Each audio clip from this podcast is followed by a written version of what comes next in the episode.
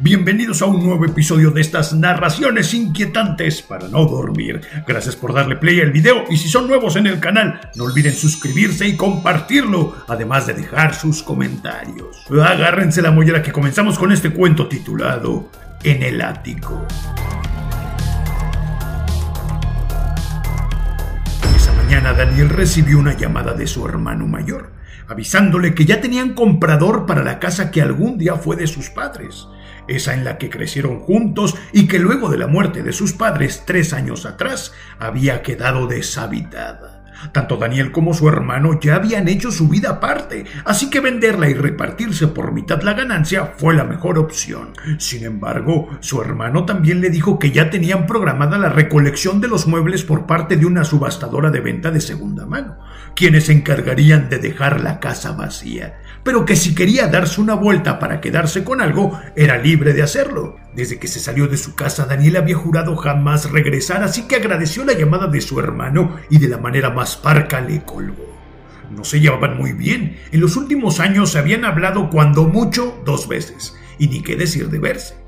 Lo cierto es que no recordaba a partir de qué momento sucedió su distanciamiento. De niños eran muy unidos, jugaban juntos todo el tiempo, se acompañaban a todos lados, incluso en las noches de tormenta uno se brincaba la cama del otro por miedo a los truenos. Daniel se disponía a hacer su día tan normal como cualquier otro, ducharse, desayunar e ir a su despacho a trabajar. Sin embargo, mientras se bañaba, algo sucedió. En su interior se avivó un sentimiento que le hizo dudar. Comenzó a recordar momentos de su infancia. Algunos eran claros, pero otros bastante borrosos. Se desdibujaban rápidamente. Pronto nada parecía tener sentido. Fue como si todo lo que recordaba de su pasado fuera una mentira. Aún desnudo y destilando agua, corrió para tomar su teléfono y llamar a su psiquiatra. Necesitaba contarle cómo se sentía y lo que pensaba. Hacía mucho tiempo que no le sucedía un ataque similar.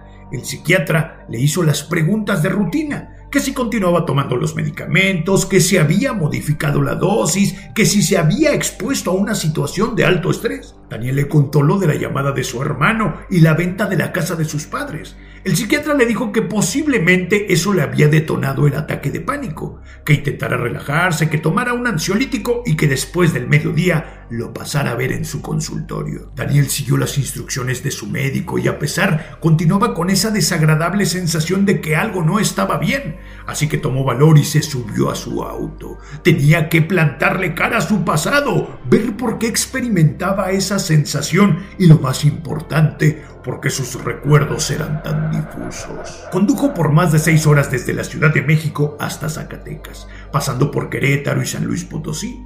Mientras conducía, hizo algunas llamadas y envió algunos mensajes para avisar de su ausencia en el despacho. Era el dueño, así que nadie lo cuestionaría, mucho menos lo regañarían. Solamente dejó las instrucciones a sus empleados y fue mucho más preciso con su asistente, pidiéndole que no lo molestara menos que fuera un caso verdaderamente importante. En punto de las cuatro de la tarde, Daniel llegó a la residencia en la que creció. Verla por fuera le arremolinó los sentimientos. Sus recuerdos se mezclaban entre sí, nada parecía tener sentido. Estaba por bajar del auto cuando su teléfono sonó. Era su psiquiatra, quien seguramente lo estaba buscando para ver por qué había faltado a la cita. Solamente para no preocuparlo por creer que le hubiera sucedido algo, Daniel le vio un mensaje bastante genérico. Estoy bien. Me encuentro en una reunión. Le marco después. Igual a como haría un reo que es llevado por segunda vez a prisión, Daniel miró la fachada de esa enorme casa. Era imponente, con sus acabados victorianos en ventanas y salientes, con protección de florituras. Respiró hondo y se dispuso a caminar por el alargado andador. En cuanto abrió la puerta, claramente escuchó voces. En un principio se asustó y estaba por salir corriendo de regreso a su auto, pero pronto identificó que las voces se originaban en su cabeza. Eran recuerdos de su infancia, de cuando jugaba con su hermano, de cuando su vida era más feliz. O al menos eso creía. Recorrió la casa lentamente, mirando cada rincón, tocando las superficies de los muebles, mirando desde cada ventana. Así lo hizo en los tres pisos de la casa.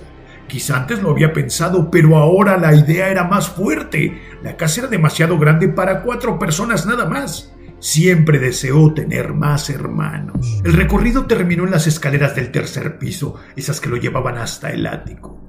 Se detuvo por un momento. Si los recuerdos de antes habían sido difusos y lo confundieron, los que le vinieron en ese momento fueron turbios y desoladores, bastante específicos y oscuros. Sin entender por qué, ascendió por la escalera a pata coja. Con cada peldaño que subió, su postura se fue encorvando hasta que quedó de tal tamaño que todo le parecía demasiado grande. Incluso sus manos, al mirarlas, las encontró pequeñas como las de un niño de 12 años. No necesitó girar la perilla, bastó con empujar la puerta para que ésta se abriera. Y ahí, dentro del ático, en medio de cajas y objetos olvidados, estaba su hermano mayor en plena pubertad. Con 15 años, sentado en medio de la habitación. Al cruzar la puerta y pasar frente al espejo que estaba montado en la pared junto a la entrada, Daniel se miró como el niño que alguna vez fue. Gracias a su reflejo, entendió que lo que estaba por ver era ese recuerdo reprimido.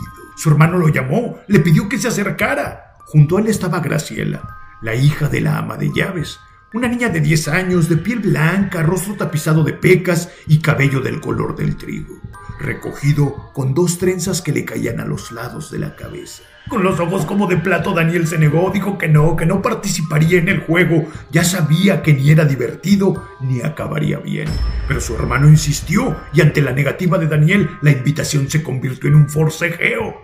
La niña no entendía lo que pasaba, estaba allí porque el hermano de Daniel le prometió darle muchos dulces y jugaban juntos un juego que sería secreto y que no debía de contarle a nadie. Al ver que los hermanos estaban peleando, Graciela se puso de pie y estaba por irse cuando el hermano de Daniel la detuvo y la volvió a sentar en el círculo de sal donde se encontraba minutos antes de que los interrumpieran. Daniel intentó ayudar a Graciela para que se fuera, pero su hermano, al ser más grande y fuerte, lo empujó, haciendo que se golpeara contra el mueble que estaba detrás de ellos.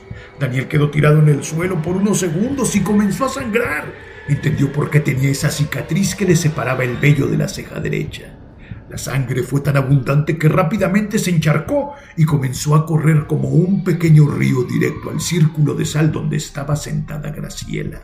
La niña se espantó tanto que gritó y estaba por echarse a correr, pero el hermano de Daniel la tomó por una de las trenzas y la jaló hasta llevarla al suelo y enseguida se le montó encima. La comenzó a insultar y a escupir. Le reprochaba que por su culpa ya no iba a salir el truco que le quería mostrar, que todo era su culpa y la golpeó varias veces en el rostro.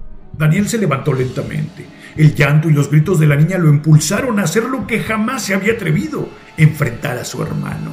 Con todas sus fuerzas se lanzó contra él y lo derribó. A continuación lo comenzó a golpear y lo hizo tan fuerte que él también sangró. Era tanto el resentimiento que sentía hacia él que no se detuvo. Graciela continuó llorando y mientras se ponía en pie e intentaba correr, Daniel la alcanzó, la tomó de la mano y le dijo que todo estaría bien, que esta vez sí la salvaría, que había vuelto para cambiar su destino. Lamentablemente no podría estar más equivocado. En ese momento sintió un fuerte golpe en la nuca y cayó al suelo.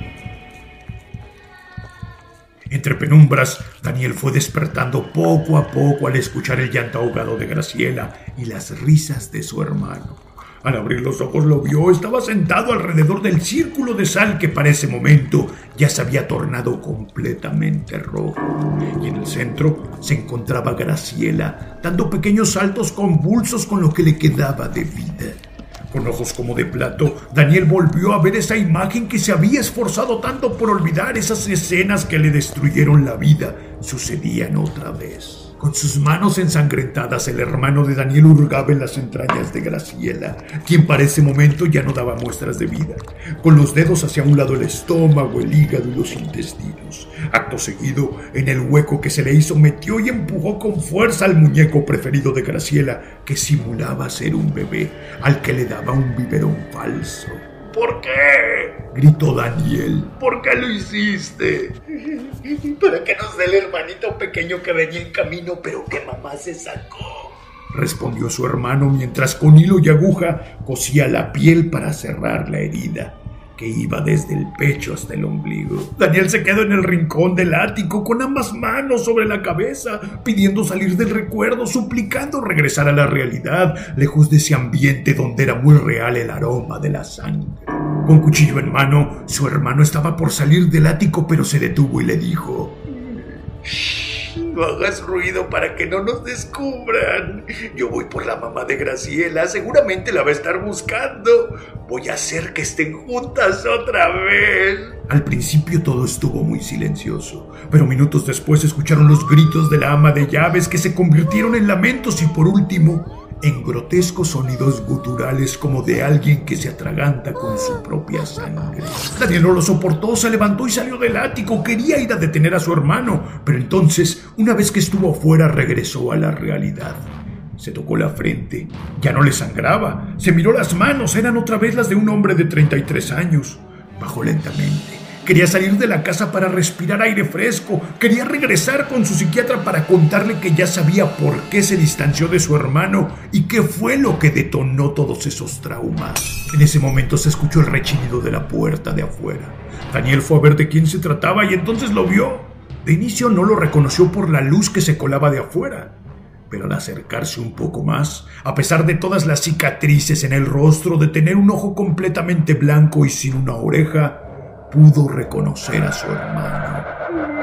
Sabía que si te decía que metería la casa vendrías. Ya, ya es momento de acabar con esto. Le respondió Daniel. Derrumbar esta casa y nosotros con ella. Su hermano sonrió dejando ver sus dientes negros. Sacó una navaja que llevaba en el bolsillo y se le lanzó encima. Pero Daniel, Daniel ya iba preparado. Para recibirlo desenfundó su revólver y disparó tres veces y luego de unos minutos de silencio total, se escuchó un disparo más.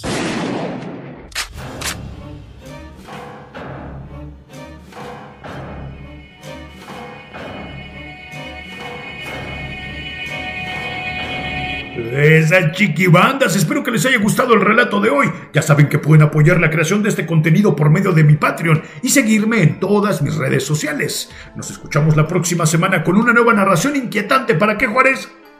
dilo, güey, dilo. Pues para no dormir.